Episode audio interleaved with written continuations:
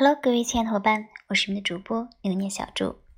今天这一期呢，给大家来分享用三十六计当中的欲擒故纵法来写作我们的微文案。欲擒故纵出自于三十六计，本意呢是说，想要捉住敌人，先不要过于的逼迫对方，去消耗他的体力，瓦解他的斗志，等敌人失去沮丧。溃不成军的时候，再去捕捉它。也就是说呢，是用来比喻为了进一步的控制，先故意的放松一步。那么这样的一个方法，如何在微文案当中来进行应用呢？我们来看一下具体的方法。具体的方法呢，就是说，我们呢就把我们要成交的客户。来暂时看成是我们要打败的这个敌人，然后呢，我们去深挖客户的痛点。那么，我们一般情况下正常的这个做法呢，是向客户千方百计的呈现出我们这个产品的卖点如何如何好。这个呢，就是反过来去写。如果说对方不使用我们的产品，有可能会产生什么样的害处啊？而且呢，我们要注意把这些不使用我们产品的坏处进行放大，让客户痛到无以复加，痛到感觉哎呀，不使用这个产品马上就不行了啊！这是。欲擒故纵法在这个微文案当中写作的原理。那下面呢，我比如看这个一个护肤品的案例啊。护肤品呢，我们都知道，啊，一般呢，我们都会说描述它可以给我们的女性客户带来这种青春呀、美好的容颜呐，然后呢，嗯。让这个女性保持足够的自信和魅力，对吗？OK，但是我们会发现，因为护肤品本身呢，不管是在我们的传统行业，还是在我们的这个微商里边，都是一个很大的这个类目比重。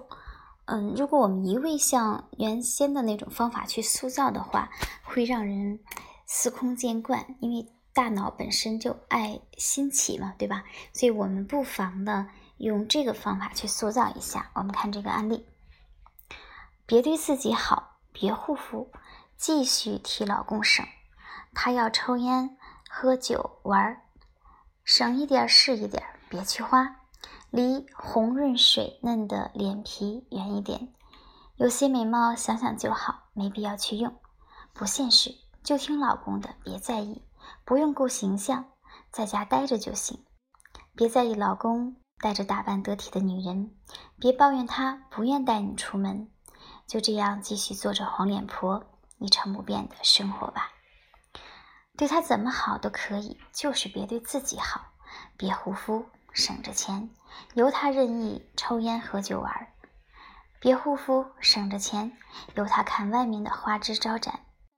别在乎同事的窃窃私语，别顾及闺蜜的不屑眼神，别挂念橱窗里的漂亮大衣，离红润、水嫩、光洁、清透的肌肤远一点儿，离由嫩而外的自信远一点儿，有离光彩照人的魅力魅力远一点儿。有些好东西想想就好，没必要去用。别改变形象，别提升魅力，有她带着容光焕发的女人莺歌燕舞。就这样，继续做着班妈妈、黄脸婆吧。就这样，妻子和老公看起来像妈妈和儿子吧。就这样，妈妈和儿子看起来像奶奶和孙子吧。就这样，继续一成不变的生活着吧。OK，这是一段护肤品的这样的案例。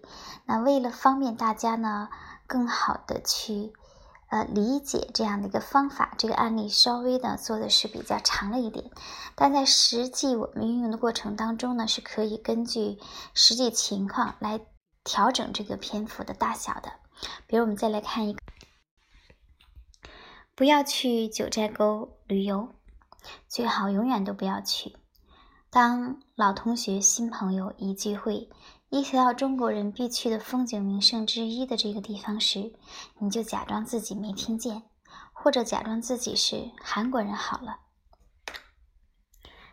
大家看这个案例，实际上是很简短的。嗯，目的呢，就是为了去突出、塑造这个九寨沟旅游，实际上是人人应该去的一个地方。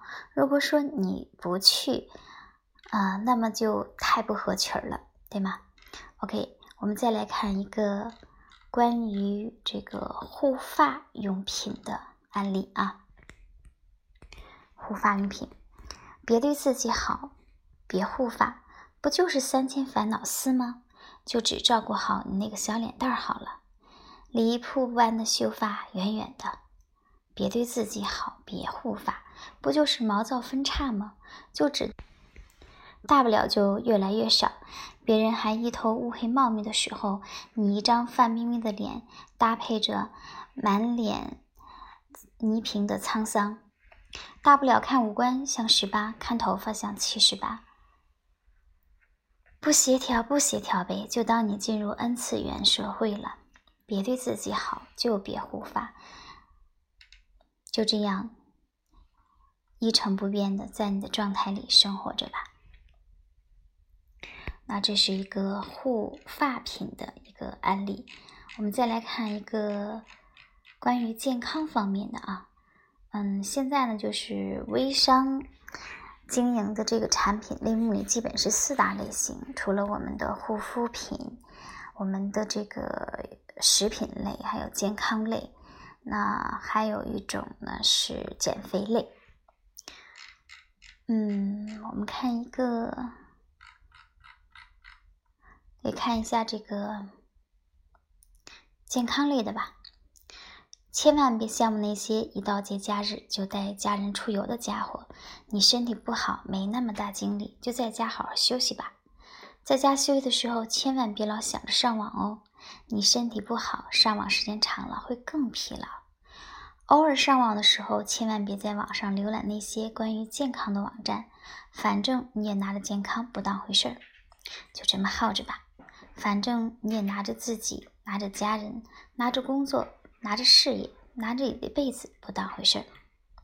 OK，通过以上的这些案例，我们就得到了共同的写作这种文案的特质，就是我们的产品能够让客户得到什么样的好处，我们不去写，反过来就是去写。对方不使用这个产品会发生的一系列的问题、烦恼、痛苦，而且呢，我们尽量呢，把它从这个表面化出现的问题一层层的深挖放大，把它痛苦放大，这样呢，嗯，一种思维方式呢，可能就会更加的刺激到对方。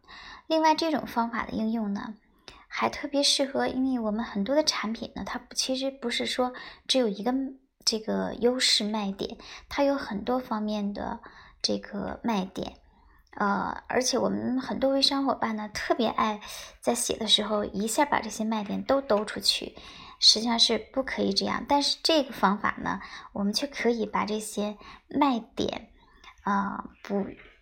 呈现出来的反面的这些东西，把它都写进去，所以这个，嗯，对于我们一些微商伙伴来讲是非常受欢迎的，因为大家看着都觉得哇，好刺激，这个太狠了，都狠到这种程度。